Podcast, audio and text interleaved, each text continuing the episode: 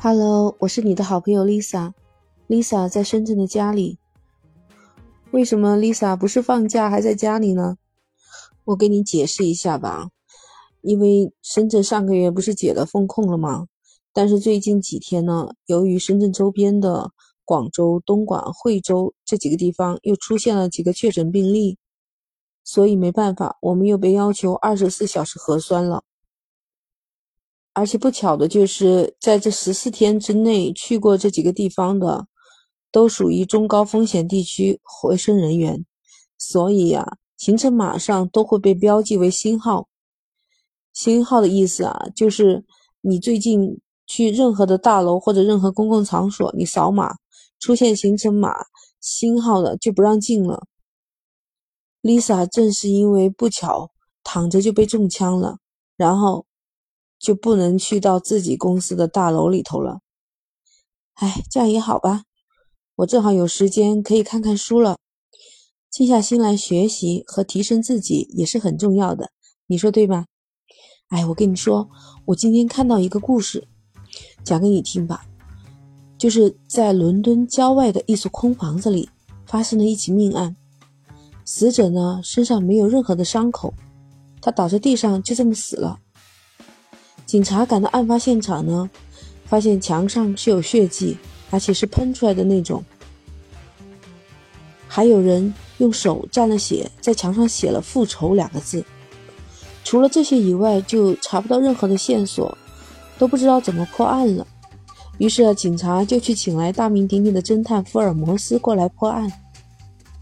福尔摩斯和他的助手华生到案发现场走了一圈。福尔摩斯走到警察面前说：“凶手身高六尺，脸很红，左手的手指甲很长，穿方头的鞋，年龄大约四十岁。”当听到说凶手年龄的时候，警察差点没惊掉下巴，心想：“你又不是目击者，你怎么知道凶手的年龄在四十岁呢？”但是又不好直说。谁叫他是大名鼎鼎的侦探呢？自己也不能破案，于是就按照福尔摩斯所说的去抓人。您别说，还真的把凶手抓到了，和福尔摩斯描述的是一模一样。现在人都抓到了，华生想，我还不知道是怎么一回事呢，得问问福尔摩斯。于是他等案子破完了，福尔摩斯心情高兴。那天晚上啊，他们俩坐在火炉边，福尔摩斯点着烟斗，华生就开始问他：“您是怎么知道的呢？”福尔摩斯慢悠悠地吹着烟，笑道：“你看啊，正常我们手在墙上写字的时候，这个高度是和眼睛一样高的。哎，这一点呢，Lisa 是深有体会的，因为我教书的时候啊。”我在黑板上写字，抬起来最舒适、最合适的位置，就正好是和我的视线平齐的。那你说你没当过老师，好，我就请你想一想，假如在你们家白白的一面墙上被涂鸦了，老大老二都不肯承认，那你去看呢，那个位置涂鸦的位置高的呢，那就是老大的；矮一点的呢，一定是老二做的。你说对不对呀？嗯，话说回来，福尔摩斯说：“我从地面量到了字的高度，刚好六尺。死者身上是没有血迹的，那墙上的血迹就一定是凶手的。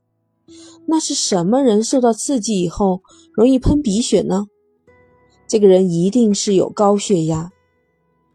你看啊，他在墙上写的字是左手写的，因为。”左手写字和右手写字的力道是完全不同的，而且我用放大镜仔细观察了，字的下面墙上还有轻微的划痕，那这个人一定是习惯于左手留长的指甲的。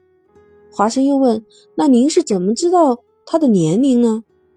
福尔摩斯说：“案发现场三天前下过雨，地毯上还有脚印，两种脚印。”一种圆头的呢是死者留下的，那么另外一个方头的就一定是凶手的。